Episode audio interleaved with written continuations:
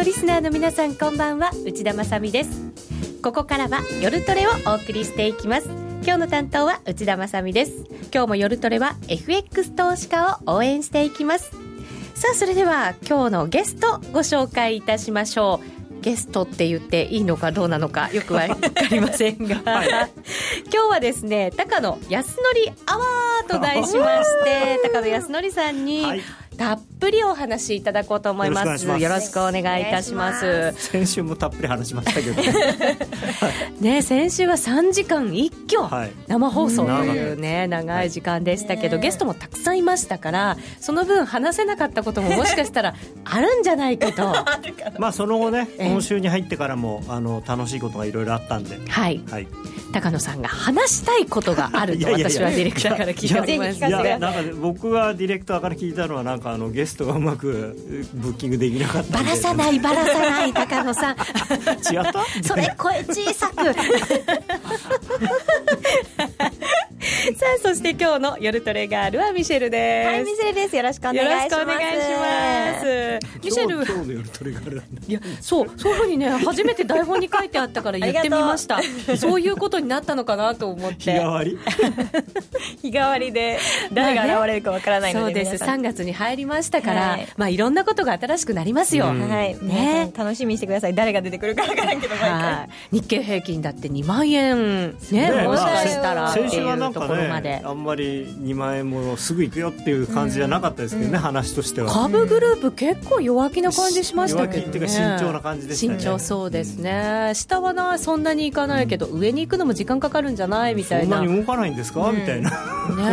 今日のすぐそこで今野記者が今目をしばしばさせながらこっちを見てるんですけど。ねどんな言い訳を来週してくれるのか分かりませんが。さあ今日は高野康則アワーと題して進めていきたいと思います、久しぶりです。そうですね、テーマはマーケット総チェックということで、ね、はい、はい、いろんなマーケットを分析していきますのでぜひ皆さんあのチャートも高野さんたっぷりご用意くださってますのでぜひそちらも合わせてご覧いただきたいと思います。でそしてですね今日は一部でユーストリームとツイッターが連携できないという障害が発生しているんですね。ユーストリームの配信画面でつぶやけないという障害でございます。えこのような状態の方で番組にメッセージ送りたいというそんなふうに思ってくださっている方も多いと思うのでツイッターの画面から「ハッシュタグ夜トレ」をつけてつぶやいてください。えこちらで全て確認をしますのでえぜひですねそうやってつぶやいていただければ番組に反映させますのでご協力いただきたいと思います。ハッシュタグ夜トレハッシュタグ YORUTORE となっています。ご協力お願いいたします。さあそれでは今夜も夜トレ進めていきましょうさあ、それでは高野さん、今日はゲストということで、はい、マーケット総チェックいただこうと思います。はい、よろしくお願いします。今日はドル円自体はそんなに大きく動いており。あ、なんか今、動いた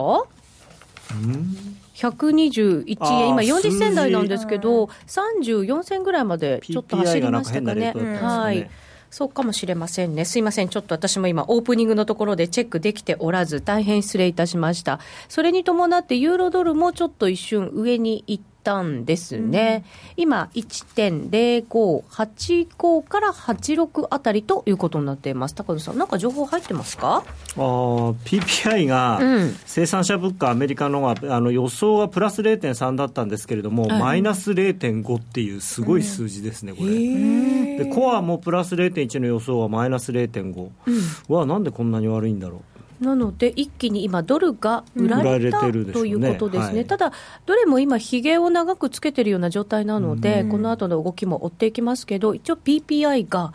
予想かなり下回る数値、そうですね、はい、が出たということですね。まあ後でお話ししますけど、はい、まあ、利上げはそうそう簡単にはやらないのかなと。うん。そういう感じですね。さあ高野さんマーケット総チェックということで、はい、どのあたりからお話しいただきましょうか、うん、今日は、えーと、じゃあちょっとこのチャートを映してい。ただいて、はい、最初原油。原油。原油は高野さんに前お話しいただいた専門ではない原油ではあるんですが、えー、えー、もしかしたらこの辺で止まるのかななんて言ってたですね、うん、去年11月ぐらいに言ってたえー、この1999年の頭と2009年リーマンショック後の安値を結んだ線でですね、はい、まあ、ちょっとだけ、まあ、これ見ていただければ分かるようにひげは出てるんですけれども、うん、まあ見事に止まりまして、うん、でこれはこれは本当予言通りというか、はい。まあまあ、チャート通りというか。後でですねこれからドル円とかユーロドルを見るときにやっぱりこういうチャートの大事な線っていうのはあの理屈抜きにやっぱりそのなんていうのかなこうリスペクトしなきゃいけないもんなんじゃないかなと、はい、私なんか本当、原油なんて特にその詳しいわけではないので、あのただ、チャートを見ると、この辺で止まりそうだなと思ったら、本当にあの綺麗に止まってくれたんで、やっぱチャートの力はすごいなというふうに再認識しているところなんですよね、やっぱり多くの方が見てる、ポイントだということもあるんでしょうし、うん、まあ、でもそれは二次的なもんだと思うんですよね、これやっぱ自然の摂理っていうか、はい、あの本来原例えばこの原油だったら原油が持っている上昇する力っていうのは、うん、この線で表される勾配なんですよね、はい、でそれを大きく超えてこう何回もこうバブルのように上がったんだけれども、まあ、やっぱりここに戻ってくるっていうことなんだと思うんですよ、うん、だからあのトレンドラインってあんまり例えばそのチャートの本なんか見ても書いてないんですけれども、はい、僕はこれが一番大事だと思ってまして、うん、まあ、今回本当に半分もう80ドル切れたぐらいの時に半分冗談でこの線を引いていて。ちょっと冗談も入ってたんですか、いや最初のねだから80ドル切れたぐらいの時ですよもう、えー、まさかこんなとこまで行っちゃったりねなんていうふうに言ってたら、こんなことになったんで。いややっぱり面白いなっていう。確かになんかこう FX やってても、ここまでいかないよなって思う時って、最初はあるんですけど、結果、行ったりすることってありますよね。まあまあ、あのね、後で出てくる話で、そういうのが、まあ、まさにもうすぐ起こりそうな感じですよね。ユーロ、はい、パリティ、はい、やばい予言が。また次から次でまああのここまでのですねちょっと年明けからの相場のチェックということで、うん、まあ、まずドル円なんですけれども、うん。あの僕、ドル円に関しては、ややあの予想は外れてる部分がありまして、僕、第一四半期は、去年の12月の高値を更新しないと思ってたんですね、うん、で、まあ、115円台から120 20円台ぐらいのもみ合いだと思ってたので、うん、そういう意味では、まあ、1円ぐらいちょっと僕の想定よりも高いところをちょこっとつけたと、うん、2円台つけたっていうのは、まあ、僕にとっては予想以上の円安水準ではあったんですけれども、ただ、はい、あのだからってどんどん伸びるとは全く思っていなくて、うん、あのまあ、三角持ち合い抜けたっていうのは確かにそうなんですけれども、うん、まあ、おそらくこの今、赤い線で示している、まあ、一応これ、上昇トレンドチャンネルなんですけど、うんうんまあ、上昇って言ったって、これ、半年で1円ぐらいしか上がらないチャンネルなので、なんかほぼレンジって言ってもいいぐらいの、まね、はい、あのまだしばらくはこの中だと思います、でただ、その中で、このブルーのチャンネルの中を今、動いているので、まあ、下がったとしても120円割れっていうのは相当に硬いのかなとは思うんですが。うんでもドル円はだから、ちょっとまだまだしばらくこの膠着感が続くのかなと思ってるんですね。で上値重いですもんね、足元もね、そうですね。行きそうに見えて、なかなか行ってくれないっていう。で、ね、まあ、もちろんその全般的なドル高、まあ、ユーロを中心とした全般的なドル高っていうのは、まあ昨日今日ちょっとあの調整が入ってるますけれども、細かいことは抜きにして、あのものすごい勢いでやっぱりドル高の相場って続いてるんですけれども、だからそれのせいでドル円は下がってないっていうことだと思うんですよね。うん、でも上がりもしないと。でまあ、上がらない一番の理由としては、そのまあ、まず一番の理由としては、まずっていうのも変だな、いくつかある理由の中の一つとしては、絶対レベルとして、かなりこれ、円安のレベルなんですね、今、あのいろんな人がいろんなこと言ってはいますけれども。あの購買力陛下とかそういうものを見る限りはやっぱり現状の円安というのはもの極端な円安水準、うん、行き過ぎた円安水準の入り口ぐらいまで来てるので、少なくとも、はい、ですからここから先に進むっていうのは今までは円高の是正とかですねそういうことを言ってましたけれども、あの積極的な円安っていう水準っていうことなので、やっぱりちょっと意味が違うのかなっていうことだと思うんですね。であとあの4月に、まあ、先週もそういう話出てましたけれども、統一地方選挙を前にして、やっぱり地方はこれ以上円安になられると、もうやっていけないよという声が大きいので、あの中小企業も、ね、そうです、はい、ありますしね、ですからその選挙対策という意味もあってですねだから、えー、あのこのところやっぱ本田内閣参与浜田内閣参与という、まあ、アベノミクスのツートップと私は呼んでるんですけれども、はい、あのこの人たちが急にねトーンダウンしてるというかあのまあもごもごしてますよね。うんうんであの、まあ、黒田さんはね、いや、円安は全体としては悪いことではないというふうにおっしゃってますけれども、うん、まあ、それに、ね、それも、あんまりあのこれまでに比べると、その積極的には言ってない。あちょっとトーンは弱まってる感はありますか、うん、なんか、今日かな、麻生さんが円安は日本景気にはいいことだなんて、ちょっと言ってたような記事が出てましたけど、うん、まあまあ、麻生さんはね、不規則発言だということで、あの 政府の意図としては、やっぱり今はおとなしくしてくれということなんだ。でやっぱりあの今回の円安相場っていうのは、これ、政治相場なので、うん、あの政府サイドのそういう意向が働くと、ですねあのもちろんあの基本的な需給としての円安、円売りっていうのがあるので、下がりはしないですけれども、はい、じゃあ、どんどん上がるのかっていうと、まあ、ちょっとしばらくやっぱ上がらないんじゃないかなと。あと、アメリカサイドからもね、あのファーマンさんという、あんまりメジャーじゃない人なんですけど、はい、大統領経済諮問委員会の委員長さんで、まあ割と偉い人なんです。CEA っていうんですか？うん、でドル高、米経済に対する向かい風と、まあ、ただこれは別にドル円のことを言ってるわけじゃないんですけれども、はい、まあ、ただ一応そういうことも出てきてるんで、ん。あのまあ、TPP が妥結するまでとか、そういう意味で考えても、ちょっとこの円安を積極的に政府が円,、あの円売りをこうプロモーションするという感じにはならないと思いますね。だからまあちょっとあの今は動いてないと。いうことだと逆に今すごい、はい、もう入りづらいじゃないですか、うん、判断できないのでやんない方がいいですか、うん、あの別にドル円だけが通貨ペアじゃないんで、うんあの今、まあ、下でロングを持ってる人は別にあの特にリグ A とかっていうこともないですけれども、うん、新たに売り買いするのはちょっとやりにくいと思いますね、はい、またこう大きなそのレンジを抜けてきたりとか、はっきりした動きが出てくるのを待つ、はい、で多分ドル円は、あの何かはっきりした材料がないと大きく動かないんだと思うんですよね。でまあ、アメリカサイドの利上げの話がもっと現実的になってくるか、あとは、僕はあると思っているんですけど、うん、先週、意外と皆さんはないと思ってるっぽかった日銀の追加緩和。うん。はい。まあ、だって4月、5月、まあ、もしかすると6月ぐらいまでのどっかで、あの多分全国の CPI、マイナスになりますからね、やっぱデフレという状況を前にして、2015年度を中心とする期間に物価上昇率2%って言ってたのが、デフレにまた戻ってるのに、何もしないっていうのはないんじゃないかなと思うんですよね、いくらなんでもね。それはそうかもしれませんよね、黒田さんはそうしておけないでしょうね、やっぱりそのままは。なんかね、いやいや、これは原油のせいだから、ほっときゃ戻るよっていうことなのかもしれないですけどね、確かにまあ、原油が、あの下がりだしたのが、本格的に下がりだしたのが、まあ、去年のこれ、秋ぐらいですよね、だから今年の秋ぐらいになれば、この原油のマイナスの分っていうのは、まあ、消えるというか、うん、でも、じゃあ、それで2%になるんですかって話ですよね。うんそうですね、まあ、ただやっぱり、あとなんだ来年の秋に消費税が上がるじゃないですか、はい、でそれを前にして何かやっぱり手を打たないと、このまんま消費税増税にあのなんていうのかな行き着いてしまうと、多分もうデフレとかそういう問題ではなくて景気がねもう持たないと思うので、本当にだからこう、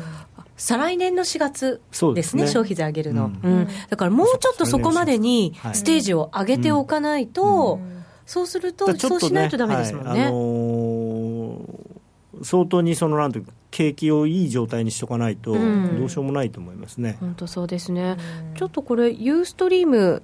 さらに調子が悪くなってきて、かくかくした感じに映ってらっしゃる方も多いようでございますね。まあ、動かないんで大丈夫です。はい、そうですね。あとはあの皆さんうまくあのラジコも聞きながら、音声はそっちで聞きながらという方も、はい、チャートが多いんで、はい、ぜひ、えー、多いようです。すいません、ご迷惑をおかけしております。はい、またハッシュタグをつけると反映されるのに時間がかかってちょっとストレスがかかるということなんですが、そちらもあのすいません、今日お許しをいただきたいと思います。今ドル円の話を伺ってますが、はい、ちょっとしばらくその大きな材料がないと動かないのではないかと。そうですね、やっぱり、うん、あのドル円は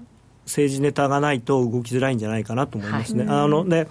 貿易黒字がまたね、うん、あの、うん、また黒字に戻りますでしょうし、はい、で少しずつ増えてくるので、うん、まあ、あのそういう意味でのその今までとは違うんだっていう話もちょっと、トーンダウンしてますしね、まあ、ただあの GPIF にしてもあの共済年金にしてもですね、うん、あのそういうところの外貨買いっていうのはずっと出ますから、うん、あの基本的な需給としてはやっぱり円安倉庫だとは思うんですけれども。はい、はい。あんまりスピード感とかですよね、あとはね。だから、うん、相場としての面白みっていうのは、やっぱり、うん、あやっぱり追加緩和がないと。はい、はい、面白みがあるのはやっぱりユーロですか？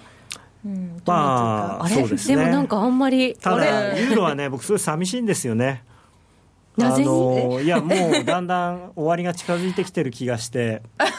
下がってるのがそう皆さん結構ねあの世の中の人的には、うん、いや、ね、0.95だ、0.85だっておっしゃってますけど、うん。パリティは通過点だみたいになってきてますか？まあ、1.4の時にパリティだって言ってた私としてはもう いやもうだってそこにゴール見えてるでしょみたいな。まあ、そこから見たらねずいぶん近づきましたけど、ね、42.195キロのうちのもう35キロぐらい走っちゃってる感じなんで。ゴールもう近いぞみたいな。ね そうだからねちょっとね、うん、なんか最近ついていけないっていうかその周りの温度感に何今更ユーロ下だとか言ってやってんのこの人たちみたいな。そういう方々はパリって言われてもっとさらに下があるというふうなお考えなんですかね,、ね。高野さんは違うんですか？パリティがゴールぐらいだとお考えなんですか？だと思ってるんですよね。であのそれはもうずっと最初からあの皆さん聞いてらっしゃる方ご存知だと思うんですけど、えっとねユーロのああった。ちょっとこれなんか順番が。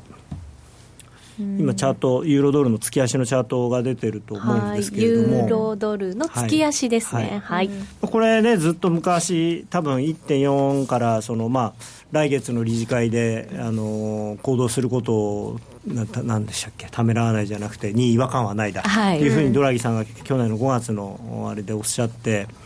でその時その次の週ぐらいに多分このチャートを持ってきたと思うんですけれども、うん。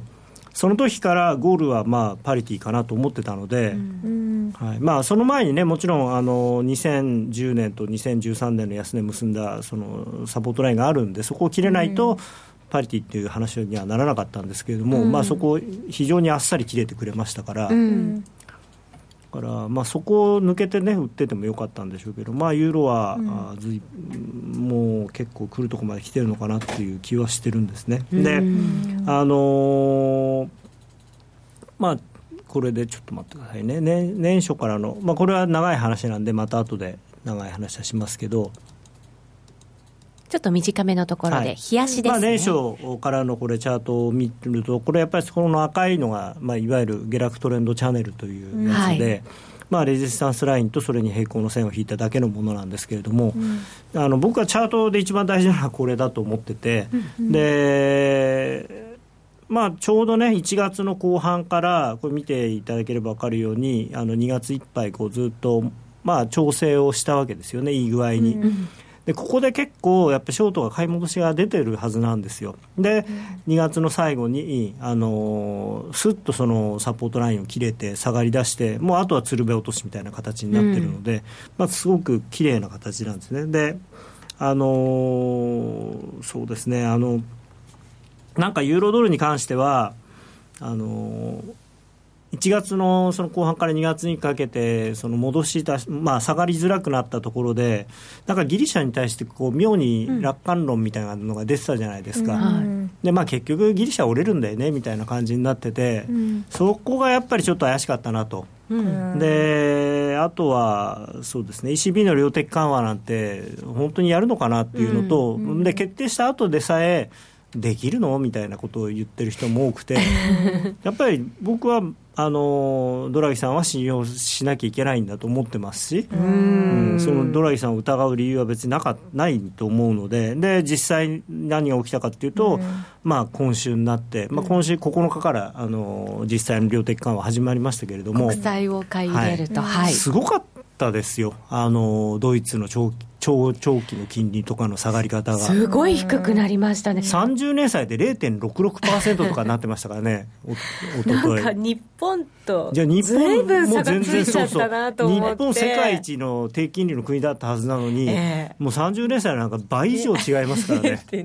10年債だってそれに近いぐらいになってますよね。違います。だからね。まあ7年債までマイナスですしね。はい、いやドイツ、やっぱこれはすごいなっていう、あの量的緩和、ばかにしてた人をちょっと謝りなさいっていう。うかなりのね、うん、その金利、債券にも、そしてユーロ相場にもでちょっとびっくりしたのが、あの、うんまあ、0.2%っていう、マイナス0.2%っていうその ECB のあの金利よりも低い利回りの債券は買わないっていうふうに、はっきりドラギさんおっしゃってるんだけれども、ドイツの2年債、1回0.2まで戻りましたけど、結局その後ずっと0.2より低いんですよね、マイナス0.2よりも。低いというか、そのマイナスの数字が大きい状態な、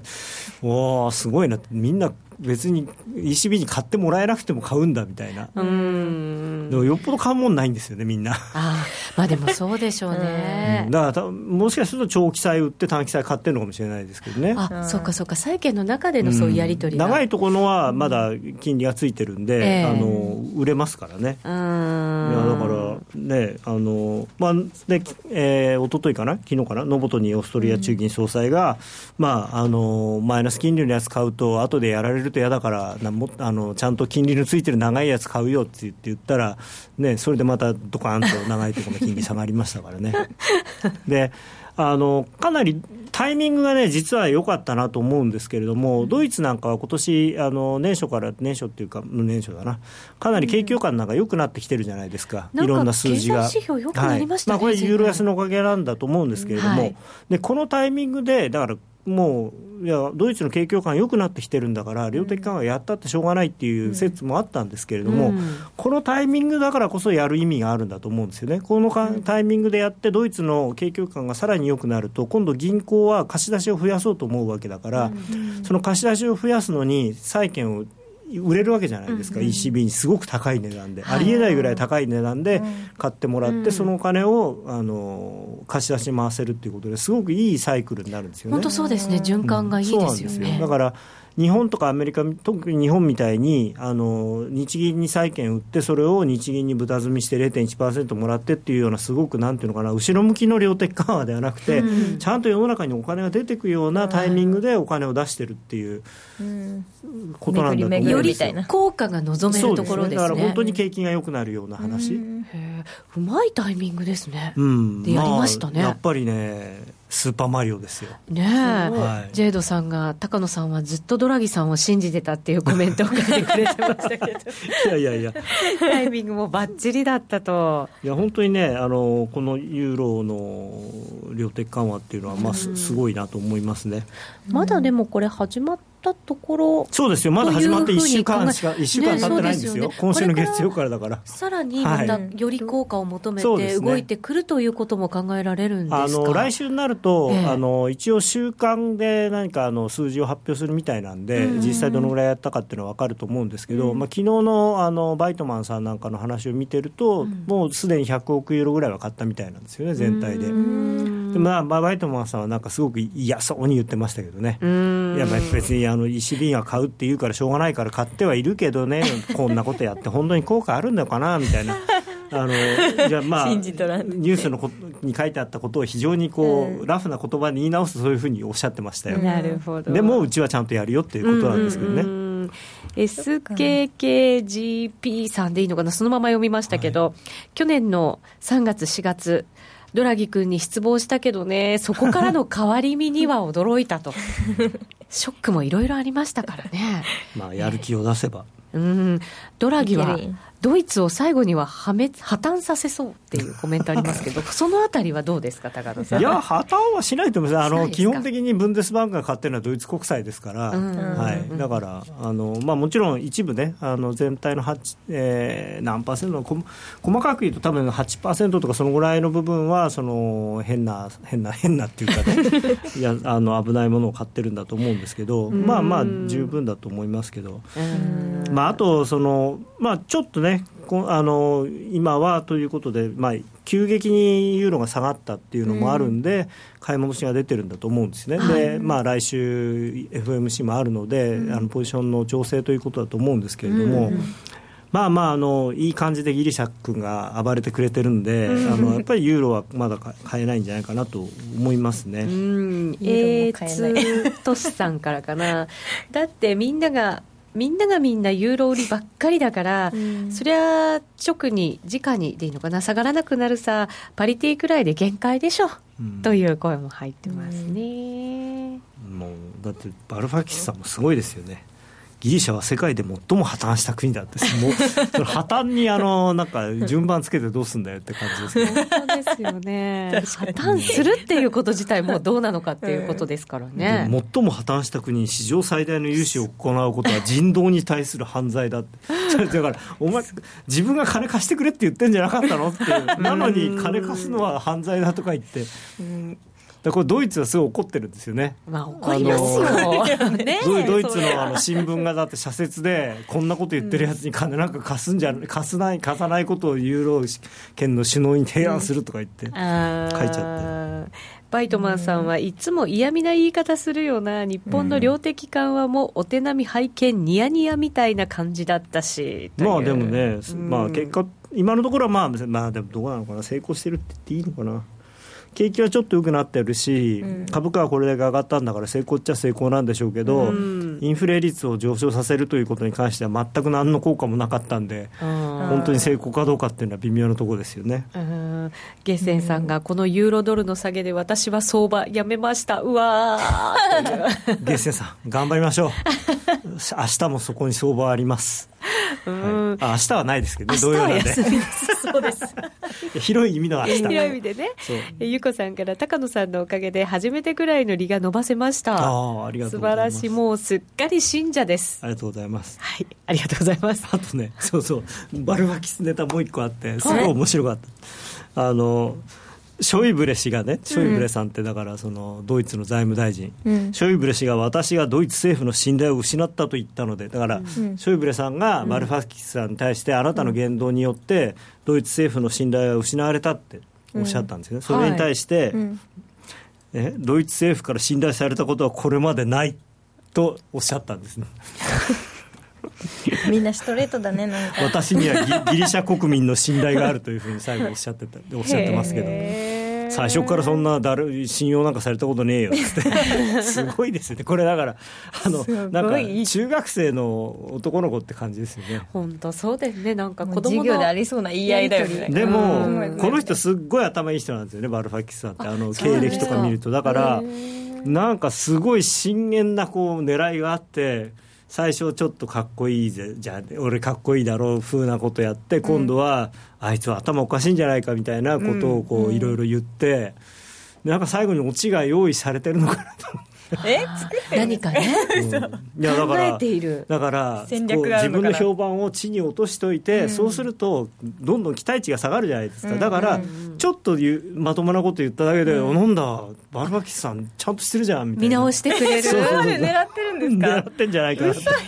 もうちょっと頭のいいやり方考えてほしいいやでもこの人ケンブリッジ大学でだって教鞭取ってるた人なんですよ。そのぐらい頭いい人で。戦略的なのかなであとゲーム理論が専門門だから、だからそのなんていうかこうやり取りやり取りというか駆け引きとかねそういうところ全部綿密に計算してやってるのかもしれない。で私たち日本人はまたそういう駆け引きが弱かったりするのでね 理解ができないのかもしれないですけど、うなんでそれ言ったのみたいなもん、ね、じゃあどどう捉えればいいのっていうこれユーロドルの話で突っ走った方がいいのかな？ユーロはですね、うん、それであの 突っ走ってください。とりあえずは。あとですね、はい。ドル円、これなんか順番がめちゃめちゃになってるな、まあいいや、ドル円、ドル円、はい、ちょっと話変わります。ドル円に戻りましょう。で、今ユーストリーム月足ですね。はい、月足でこれ122円70銭というのが、はい、この160円と147円のあのーまあ、線が来てるんですね、でこれは先週もご紹介したんですけれども、うんうん、まあ、確かに124円台っていう、ここのところの高値、2006年、えー、7年か、リーマン前の高値っていうのも、うん、まあ、大事だとは思うんですけれども、僕は高校のレベルよりもやっぱこの122円の70銭とかっていうところの方が大事だと思います。それはそのラインなんですね、はい、頭を抑えられる、はい、ここはだから、まあ、あの1990年と90何年だ、うん、だからものすごい長い線なんですよね、うん、だからここはあの岸くもあの原油でいうと45ドルって感じなんで、うん、やっぱここは抜けるっていうのはものすごい大変なことだと思うんで、まあ、ただやっぱ日銀がなんかやれば抜けるとは思うんですけれども、あとはアメリカもね、そうですね、はい、FRB も動いてきますから、まあ、ね、FRB の利上げはもうかなり織り込んじゃってると思うんですよ。サプライズとなるとすると、材料となるとすると、じゃあ日銀。やっぱりきっかけは日銀だと思う。あの今まで正直、この2012年のあのアベノミクスが始まるまで、こうずっとドル円動いてきたのは、ほとんど98%ぐらいアメリカの材料で動いてるんですけど、うん、ここへ来て、このアベノミクスというのは、僕は何が僕の人生にとって非常にショッキングだったかというと、うん、日本の材料でドル円動くんだみたいな。いまだかつて見たことなかったぞと、まあまあ、あの正直あのあんまりいい話ではないですけれどもあの震災の時は日本の材料で動きましたけれども、はい。まあ、それ皆さんの期待逆の方向に動きましたけどね、でそれ以外のその日本の政府が何かをやってドル円が動くなんていうのは、結構ショッキングでしたね僕にとっては。でも今はそれがその相場の続きなんで、はい、多分そうなんだと思います。はい、はいえー、さて、たまにはゲストなしも面白いよなというコメントを入れてくださってます。今日は高野康則アワーでお送りしていますが、一旦 CM です。CD 金井さやかの90日で仕上げる TOEIC テストステップバイステップコーチング好評発売中500分にも及ぶ音声ファイルとボリュームたっぷりの PDF ファイルを1枚に収納しっかり確実にテストに向けた指導を受けることができますお値段は税込5400円送料500円。お申し込みお問い合わせは0335954730ラジオ日経通販ショップサウンロードまで。ソニーの卓上ラジオ ICF-M780N は好評発売中。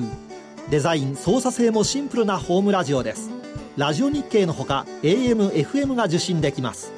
お休みタイマーと目覚ましタイマー機能付きで価格は税込1万800円送料500円。お申し込みは0335954730ラジオ日経通販ショップサウンロードまたはネットショップサウンロードまで。さて、今夜は高野康則さんをゲストにお迎えいたしまして、はい、なんか変な感じしますけどね、高野康則アワーと題してお送りしています。テーマは、マーケット総チェックです。えー、ユーストリーム、そしてツイッターの調子があんまり良くないというふうにたびたびお伝えしてきましたが、えー、ジェイドさんがいろいろ皆さんに教えてくださってるようで、ありがとうございます。はい、入れたりという声が、はい、届き始めました。ありがとうございます。メールでも、えっ、ー、と、質問をいただきましたので、高野さん、ちょっと聞いてもらっていいですか、はい、ポンポンさんからいただきました。ありがとうございます。ポンドが売られています。お名前のそのまんまですね。はい、えー、利上げ見送りで5月選挙とのことで売られていますが、どこまで落ちますか？ポンドドル自体、投機的でわからないのですが。えっ、とですね、ねあのー、今実は今というかしばらく前からですね、うん、ポンドドルとかポンド円というのはあまりあの皆さんにお勧めしてなくてですね、はい、どうしてもポンドをしたやりたいんだったら ユーロポンドでユーロ売りポンド買いがいいと。うん、あのやっぱりねあのポンドドルとかはユーロドルにかなり引きずられる部分もあるんですよね。でただユーロポンドっていう意味ではまあ昨日今日ちょっと戻ってますけれども、うん、あの比較的あの綺麗にトレンドでを作ってこう下がってきてるので、うん、まあもうちょっと戻ったら売りたいかなっていう感じでまあポンドドルどこまでいくっていうのはまあユーロドル次第っていうところはあるんですけれどもね、正直あの、ポンドはあのポンドの金融政策自体がもう誰も信用してないっていうか、あのカーニー総裁っていう人がですね、あまりにあの、まあ、いい加減っていうか。あれ？あのカナダから移ったじゃないですか、はい、その時はものすごい信頼されてるみたいな感じの言われ方しましたけど。カナダ中銀の総裁の時は非常にしっかりしていて、えー、あの自分のなんていうのかな意思を曲げずにきちんとやっていたんですけど、うん。で最初だからすごいもうライジングスターだったんですよね。だってその、うん、まあこういう言い方すると非常にあの語弊があるかもしれませんけれども、うん、子会社の社長が大家会社の社長になったようなもんですから、はい、それでいややっぱりあのね子会社の経営うまくいったからきっと親会社も、うん、あのうまく切り盛りするだろうと思ったら、なんか親会社の社長になった途端になんか言うことがコロコロ変わって なんだ？この人大丈夫？みたいな、うん、はい、確かになんか発言がねそうなんですよね。1点、2点、3点ぐらい、なんかコロコロ転がった感じがね、はい、しましたけど、なんでしょうフィナンシャル・タイムズかなんかで、 unreliable boyfriend とかって呼ばれてますからね、うん、信頼できない男友達っていう。はあ、男からしたらまあ、それはどこからしてるのか、女性からなのか。そういう例えがどこから来たのっていう。そうか、女からしても男友達あ、女からしてって意味か。信用できない男イギリスの慣用句であるのかもしれないですよね。ことわざじゃないけど、そういうのあるのかな。あるかもしれないですね。だから信用しちゃダメそういうキャッチフレーズみたいについちゃうと、どうしてもイメージがもう。まあ、だから、あの、ポンドドル、チャート的にはね、この去年の3月とか7月の安値を、まあ、今日一昨年のだ、抜けてますんで、まあ、まだ弱いと思いますけど、ね、下落トレンドは下落トレンドなんでしょうね、はいうん、それにしても激しいな。うんポンドは、まあまあ、でもこれ、やっぱりユーロが下がりだしてから、どうしてもね、こういくら対ユーロでポンド買いが出てると言いつつも、ですね、やっぱ全体的なドル高に巻き込まれてますから、やっぱりあのドル高の流れ自体が変わらない限りは、あのドルをショートにするという行為は、あやっぱりあんまりお勧めできないですね。あの結局、大きな流れに逆らって、もちろんあのドルが上がってる時にドル売っても、儲かること、儲けることはできます、あの技術的には。当然あの、相場っていうのはジグザグで山と谷を作って動いてますから、山で売って谷で買えば儲かりますけど、でも効率が悪いんですよね。結局あの後ろから風が吹いてる時に、な何もバックする必要はなくて せっかく追い風吹いてるんなら前に進めばいいわけだし、追い風吹いてる通貨をやれと、うん、そう。そうだからあの下り坂の方に歩いていけば楽なのに、まあ、上り坂の方に無理して歩かなくてもいいよっていう。はい、ポンポンさん聞いてくださいましたでしょうか、はい、参考にしてください。えっ、ー、と、ツイッター、続々皆さん入れてる感じがしますね。ジェイドさんだけじゃなくて、その他の方々もなんか協力いただいて、うん、はい、教え合いながら入ってくださってるようです。本当にありがとうございます。支えられております。本当だね。本当そうですね。の時からね、ねねもうすぐ6年でしたっけ？あれ、ちょっとでしたっけね。そうですもんね。6年？ねはい。さあ、高野さん、次はじゃあドル円ですよね。さっきちょっと途中になっちゃいましたので。そうですね。ドル円、まあドル円はあの、まあ、この122円のさっき言ったところが抜けるかどうかっていうのは大きなポイントではあるんですけれども、はいまあ、抜ければね、私は130円しかもうないんじゃないかなと思ってるんですけど、うん、目標としては、うん、みんなが言う、その124円なんか、とっくに超えて、130円が視野に入ってくると、はい、124円までいくんだったら、もういくと思ってまして、はい、まあ、いろんなもので出てくるんですけど、どれが一番あれなのかな、一番面白い、僕的に見つけて面白かったのはこの、このチャートですね、月足のチャート、これも先週もご覧に入れたんですけど、あの変動相場制っていうかですねあのまともな変動相場制が始まった時の高値が306円。306円、はい、で安値75円で、うん、それの23.6%っていうフィボナッチのあの38.2の手前にある数字なんですけど、それが129円78銭っていうのがあって、はいこれはなんか見つけた時に自分でニヤッとしましたね。306円からですからねこれ。本当そうですよね。ドル円のすべてを見てるって感じですね。そうそう、まあ、関係あるのかっていう説はあるんですけど、えー、はい。こん長い年月で見ると360円から計算してみたんですけど360円からだとまだまだ遠すぎてあの何にも引っかからなかったんですね そうするとどうなんだろうってちょっと思っちゃいますけどまあでも360円から下がったところはなんていうのかな、変動相場制に移行したんですけど、その後あのなんていうのかな、本当の変動相場制じゃないんで、うん、完全変動相場制になったのは、この1975年とか、その辺なんで、はい、まだね、みほとんどの皆さん、これ、ご視聴いただいてる方、生まれてないんだと思うんですけどね、内田さんはじめ。そうですね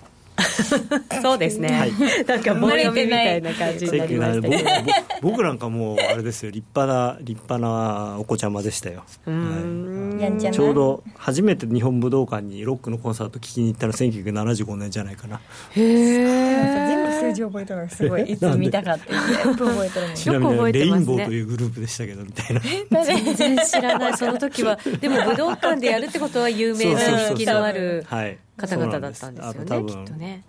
ツイッターで参加してる方はレインボー知らないかな？知らないかな、えー、リッチ・ブラックモアっていうディープアップルっていうグループのギタリストの人が作ったグループって まああんまり違う話ですけどそれで、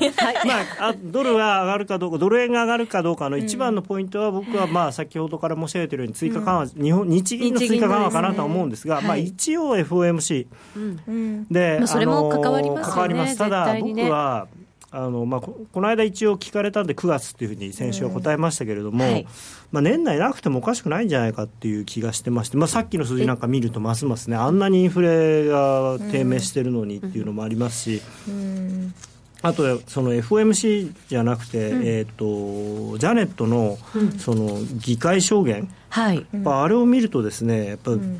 本当にこれが利上げをしたい人の言葉かなっていうふうに。それはそう思えないですよね、うん、もう一度読みますとですね、はい、2010これサマリーっていうその、まあ、原稿を見ていただければ分かるんですけど一番最後にまさにサマリーって書いてあるんですけど、まあ、サマリーって本当は要約のことなんですけど、はい。2014年7月以来 FOMC の最大雇用の達成という目標に関して重要な進展が見られた、うん、でここまではちょっとあれほらやっぱり利上げに向いてるじゃないみたいな感じなんですけど、しかしながらあまりに多くの米国人がいまだに職に就けずあるいは十分に働けず賃金の伸びは依然として緩慢だ。そしてインフレはいまだに長期目標をはるかに下回っている。はるかにって言葉ついてるんですね。しかもあまりに多くの米国人があって失業率5.5%の国の中央銀行が言う、の人が言う言葉かっていう気はするんですけど、ね、すごい悪いんだようちの国はってまだ全然ダメよ。ねなんか暗くなってきますねそれ聞くとね、ね、暗くないんですよ。だから もっとだから FOMC としてはアメリカ経済のためにできることがあるって、まあ、前別の原稿に書いてありましたけどね、だから非常に彼女はまだまだアメリカ応援団をこうやめるつもりはないんじゃないかなと。うん雇用もでもあの、ね、発表された雇用統計なんか見ると、はい、まあ、それでも大幅というわけにはいきませんけど、確実に少しずつ変わってきてるっていう。まあ、5.5%なんて、アメリカの過去の例から言ったら、もうものすごくいい方ですよ、そうですよね、それでもやっぱりそういうコメント、うん、ただやっぱりリーマン前を基準に考えると、うん、その U6 っていうその講義の失業率っていうんですか、うん、それの数字なんかはまだ全然高いんですよね、かなり急激に下がってはきてますけれども、まだやっぱり。いわゆるイエレンダッシュボードと言われるそのイエレンさんが見ているいろいろな、えー、数字を並べてるとまだまだやっぱりそのリーマン前のいい時に比べるとあの追いついてない数字がたくさんあるんで、うん、うん、そこまで持っていこうとしたら、バブルすごく大きいもの出来上がらないですか、まあ、あの時はバブルですからね、そうですよね、また再来みたいな感じどうなんですか、ね、なる気もしますけどね。本心ですか？これは本心だと思いますじゃあ僕はねこの最後の一つ、このサマリーが彼女の本心なんじゃないかなと思う、うん、なんか。そうですか。あのまあ、戦略かな折々に申し上げてますけど、うん、私も一応労働経済学というですね、ジャネットさんと同じ学問を大学で勉強しておりまして、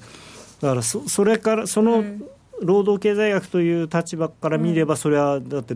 働けない人がいるっていうことはやっぱり許せないというかね。やっぱりあのその時点では目標にはいけてないし。だからまあそれで確かにねなんかインフレも随分やっぱり下回っちゃってますからね、まあ、そうですね。その辺はちょっと気になるところですよね、うん、で当然あの2つの責務っていうあの、デュアルマンデートって、ね、FRB の場合は、うん完全雇用とそれから物価の安定ですから、で物価の安定っていうのはもっとはっきり言うと2%前後の物価上昇率を維持するっていうことなんで、やっぱりまあ雇用でもこれだけ雇用が例えば5.5%っていう数字になってるにもかかわらず、賃金が伸びないっていうのはだから彼女にしてみればやっぱり、本当は働きたいのに働こうとしてない人がやっぱりいっぱいいるんだろうと、あの労働参加率のあるいは人口動態とかそういうせいだけじゃなくてやっぱり今就職活動すれば仕事を得られるっていう希望がまだまだ見出せない人がたくさんいるんだっていう考え方だと思うんですよね、実感ができてないのかもっていうか、うん、だからそのミシェルのおばあちゃんちはすごく景気いいのかもしれないけど、うん、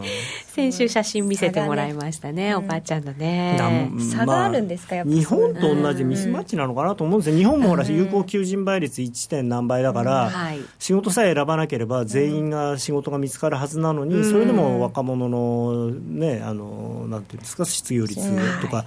まだまだ仕事できてない人多いじゃないですか、ね、選んでるなんて言われ方もしますけど、まあ、難しいですよね。確かにじゃあ全く選ばないで何でもいいのかって。それはね。やっぱりねないですよね。内田さんに明日道路工事やってねっていうのはなかなか言いづらいですよね。頑張ります。まあ内田さんできそうですけどね。えっと皆さんからのコメントで高野さんヘビメタ好き？ヘビメタっていうかね、ハードロックですね僕の場合はね。ちょっと古いんですよだから。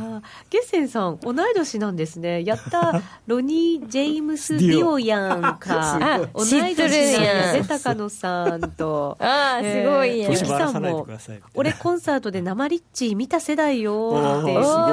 おお結構入れてくれてますね。すごい。ミシェルが最初に見たコンサートは？えー、私最初なんあれなんだっけ？えっ、ー、とローリング・ストーンズじゃない。その前だ。かっこいいななんか。誰だっけ、は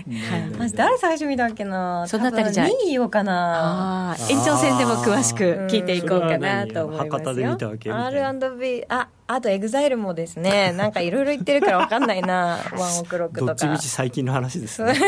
でしたね。はい。また後ほど伺いましょう。はい、それではここでお知らせです。ドル円が大きく動き始めた今だからこそ、選べるミラートレーダーで FX トレードにチャレンジしてみませんか？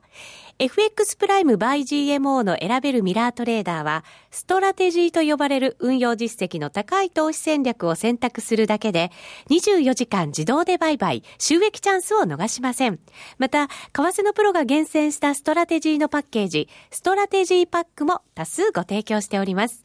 システムトレードを始めるなら、FX プライム by GMO の選べるミラートレーダーをご利用ください。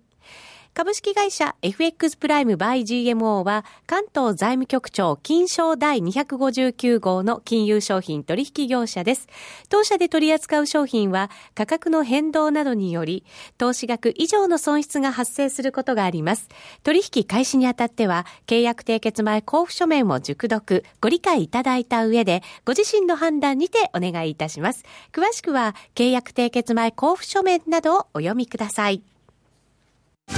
気になるレースが今すぐ聞ける。ラジオ日経のレース実況をナビダイヤルでお届けします。開催日のレースはライブで3ヶ月前までのレースは録音でいつでも聞けます。電話番号は0570-008460 0570-008460 0570を走ろうと覚えてください。情報量無料かかるのは通話料のみ。ガイダンスに従ってご利用ください。ラジオ日経春のプロフェッショナルワークショップ赤坂アナウンス塾3月14日土曜日開催。第一印象で損をしない話し方のテクニックと色の使い方を学びます。プレゼンや営業など仕事に役立つスキルを学びたい方アナウンサーキャスターなどプロを目指す方にもおすすめの1日完結の講座です。この春声と色を武器にコミュニケーションスキルを磨きましょう。詳しくは赤坂アナウンス塾をインターネットで検索。ホームページからどうぞ。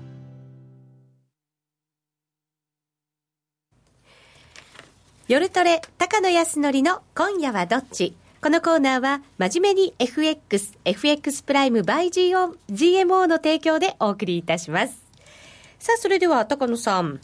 まずは今日の動きですけれども、先ほどちょっと大きく動く場面がありましたが、その後まあ行ってこいみたいな形で、どの通貨も結構、前の水準に戻ってきてるような動きですね。そうですね。だからあんまり、あの多分債券が反応しなかったんですかね。あなるほど、それで戻ってきてる感じですかね、ドル円が今、121円44銭から45銭ぐらい、ユーロ円が128円37銭から38銭、ユーロドル1.0571から2ぐらい、なんかちょっと変でしたね、今読み方、失礼しました。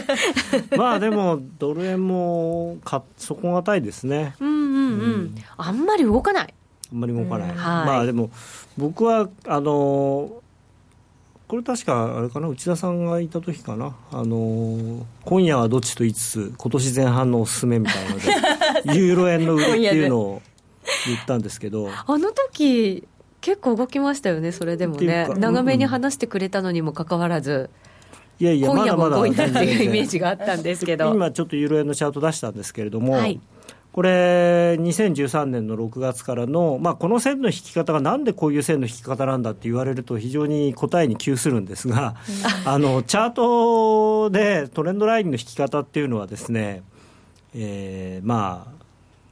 なんていうのかな。結構人それぞれもあるしだから、まあ、センスの問題って言っちゃうと逃げてるみたいなんですけどあんまりね、理屈じゃないんですよね。でも数引いていくとその感覚が分かるみたいなでこの線、効きそうだなっていうのが、まあ、たまたまこの線だったんですけれども。前、高野さん、なんかこう、引いて引いて、で有効な、その効いてるなっていう線を残してって話したことありましたね。まあでこれで、まあ、線を切れて、まあ、切れて少し戻った時に戻ってきてるしこの線に引き付けて売りです売りまし売りたい売りたいっていうふうに言ってたんですけど、うん、でこれ10円コースだって言ってたんですが、まあ、これちょうど135円とか6円とかぐらいなんですね戻り戻ったとこは。うん今まあ128円とかなんですけどだからまあもうちょっとで10円下がるんですが、うん、まあ122円ぐらいまで下がるのかなと相変わらず思ってますね。122円か、うん、結構ありますねまだあと56円はある、ね。うん、まあもっとあるか。もうちょっとあります、はい、6円ぐらいあると思う、はい、ですからこういうなんていうのかなやっぱり長期のサポートラインを切れたところっていうのは、狙わなきゃいけないところなんですね。でしかもこの時はあのものすごい長い話なんですけど、うん、この2013年の年末年始につけたあの高値を一回上抜いて、うん、これであの抜けたって言ってみんなが買った後なんで、うん、そこ買いたくなりますもんね、うん、だってね。それで下がった時っていうのはでここが切れるっていうのはやっぱりここで買っちゃってる人がいっぱいいるんで、うん、相当に下がりそうなか形なんですよね逆にね。投げもどんどん出る感じ。だからドル円はもしかしたらこのパターンになる可能性があるんですよね。去年の12月の高値を抜けたって言って、まあまあ、もう一回あの2円台、3円台いったときに買うじゃないですか、うん。うんはい、その後に急に下がりだして120円切れてきたりすると、うん、投げが出る一気にね、出てきますよね、ある程度の水準いくと。だだからそうなるって僕が言ってるわけじゃなくて、そういうパターンがあるから、それを覚えておいてくださいねってことなんですよ。はい、で、万が一そういうふうになりそうな時は、もういち早くロングはやめる、でもしくはあの、こういう線を引いて戻りを売る。そういうことを知ってるか知らないかが大事で、ここ高値抜けたんだから買いだ買いでしょって,、っていうふうに思っちゃうと私も結構単純にそう思っちゃうんですよね、いやいいんですよ。だからここ最初買っていいんですよ。買っていいんですけど、またその高値割り込んできたら、うん、あやっぱりちょっと違うなと思わないと、うん、結構私なんかも短期でトレードするので、うん、そんなに長いのまであの、はい、結構じっくり見てなかったりするんです。正直こうやって高野さんが言ってくれると、はい、ああ見なきゃいけないなって思うんですけど、正直あんまり見てなくて、はい、でもこう見るとその短めでやる利益積み上げていくものと、もっと大きなものを狙えるものと、なんかしっかり分けてというか、考えられますよね、やっぱりあの黒線、まあ、ドル円でもいいんですけれども、うん、あの年に1回ぐらいは10円ぐらい抜いとくと、すごく楽になると思いますよ。確かにそうです、ね、それでチャート見てもらえれば分かるんですけど、結構10円ぐらい動くんですよ。はい。結果そうなんですけどね。動いてるんですよ。だってこのユーロ円だってこれ94円から150円まで上がって、それで今128円とかもね、下がってるんですよ。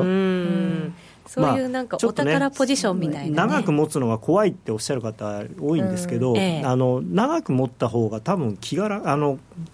気が楽だと思うんですよね。であのある程度コストから離れてきちゃえばそんなにカリカリしなくていいですし、はい。うん、そうなんでそういうお宝ポジションを持って、うん、あとはやっぱり山谷でちょっと楽しむポジションを持てたら最高だなと思って。思います、ね、なんか1個のシナリオじゃなくて2個ぐらい考えとった方がいいのかなそうだからもちろんメインのシナリオがあってでもあの特にテクニカルなんていうのは、ここを抜けたら買いだけどここを割り込んだら売りっていうふうに思ってないと、うん、だからこうこうこうでねアメリカ金利上がるんだからドル上がるんだとかって言って決めつけちゃうと、ろくなことがないんですよね、うん、確かに。それを考えとこうちゃんとで逆にそのまあ、長い動きっていうのは、そういうファンダメンタルズがついてきた方が絶対にいいんですけれども、はい、あのファンダメンタルズに逆らう動きになった時っていうのは、逆にポジションがそっち側向きにできてるんで、すごくやっぱり、なんていうのかな、急激になるんですよね。うん。うんうん、確かに、さて高野さん、改めて来週のスケジュール、注目すべきところ、教えてください、もう来週はジャネットウィークですよ。FOMC がありますからね。ですね。はい。いやどうなりますかね、まあ、僕はあの今日今日のあの、うん、日記みたいのにちょこっと書いたのが、はい、まあ多分、うん FOMC の声明から我慢強いっていう言葉 patient っていう言葉、うん、単語は多分なくなるのかなと思います。なくなりますか、はい、大方、まあ、そういうふうに見てらっしゃる方も多いようですけど、うん、やっぱここまでみんながそう思ってるのになくさないと変にこう、じゃあ何があるんだと、考えられるのっていうのとあともう一つはあのさっきからずっと言ってるように、ジャネット自体は利上げ別にしたくはないんですけど、うん、FOMC というのはあくあくまでも会議なので、彼女、議長として、やっぱりその周りのみんなの意見というのもそれなりに尊重しなきゃいけない、最終決定は、最終決定っていうか、まあ、FOMC って、まあ、多数決と言いつつ、結局あの、ジャネットと、それからスタンレー・フィッシャーさんとダードリーさん、この3人が、多分半分以上のその影響力を持ってるんだと思うんですけど、ただ、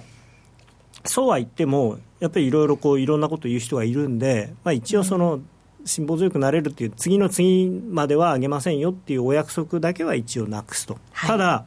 なくしつつその後の記者会見で前回にも言ったように、これをなくしたからといって次の次に金利を上げるということではないと。ただし次回上げるかもしれない、はい、でそれで全部,、全部バランスを取るんだと思うんですよ。だから数字を見て、あの利上げが適切だと思えば利上げをするし適切だと思わなければ適切だと思われるまで今の政策を続けますよっていう。すっげえ当たり前のこと言うだけなんですけど、多分それいちいちこうそれにこう反応して、利上げするって言ってるば えでもしないかもしれないって言ってるって、単語にねいちいちいちいち反応しちゃうんですよ。だからね結構トリッキーな相場になると思うんで、あの早く起きる覚悟のない人はポジション閉じてたいいかもしれない。そういう時ってでもね、なんか目が覚めたりするんですよね。えー、それは、あれです そういう時ね、本当不思議に。髪型ジャネットとしてはやっぱり。髪型ジャネット。だだいぶ落ち着きましたね。そうですよね。顎はならないように気をつけてます。あまあまあまあまあ、あのね。はい。それ次第で考えればいいか、うん、いやでもねだから結局終わってみれば、はい、玉虫色で何も言ってないじゃないかと、いやいつやるだ何の示唆も多分しないと思う、うん、え玉虫色でも6月利上げなんですかね？いやでも今日の数字なんかはそう、やっぱり PPI が、うん、たかが PPI だけど、されど PPI だと思いますよ、ママイナスですからね、しかも。ちょっとね、できないかなと思ったりもしますけど、まあ、あとはその、このさっき僕がサマリーっていうのを読みましたけれども、あの言葉をもう一回その記者会見なんかで強調するかもしれないですしね。だからまああと本当に最近みんな揃って言ってるのがさっき言った、うん、まあ、フィッシャーさんはともかくダドリーさんも、やっぱりあの早すぎる利上げの危険性について非常によく触れてるんですよね。はい、でまあ非常に簡単なことであの上げちゃったものは下げられないというか、普通はね、早見総裁じゃないんだから、まあ、上げちゃって、今度上げちゃって、もしだめだったら、下げるだけじゃ足りないんですよ、下げて QE4 とかやんなきゃいけなくなるんですよね。合わせ技でそうそうそれのあのあ、なんていうのかな、悪いところを消すの。ところが、遅い分には、ペース上げたり、幅を広くしたりするだけでいいんで、あそこは対応できるんで、そう。さて高野さん、はい。まあ、改めて聞かせていただきましょう。高野さん今夜はどっち？あユーロドル売り。ユーロドル売りで、はい、ただユーロドルはあのさっきから何回も言ってる言ってますけど結構僕はもうゴールが見えてきてると思ってるので、うんうん、あのまあ、500か600ぐらいそうですね、パリティぐらい、うん、あのでその証拠のチャートいっぱい見せたかお見せしたかったんですけど、まあ、それは、まあ、あの延長戦でお見せするとして。はい、はいあのゴールが近いというのを自覚しつつ、でも、やっぱり最後見たいよねっていう人はぜひあの戻り売り、まあ、1.06ぐらいだったら売ってもいいんじゃないのかなと思います、うん、欲張らない感じでなのかもしれませんね、はい、来週もお楽しみに。高野康則の「今夜はどっち?」このコーナーは真面目に FXFX プライム by GMO の提供でお送りしましたさてそろそろ番組もお別れの時間となってまいりました、はい、まだまだ高野さんチャートあるんですもんね、はい、なので延長戦で引き続きお楽しみいただきたいと思います、はい、それではラジオの前の皆さんとはこの辺りでお別れです。それでは皆さん良い週末を。さようなら。さようなら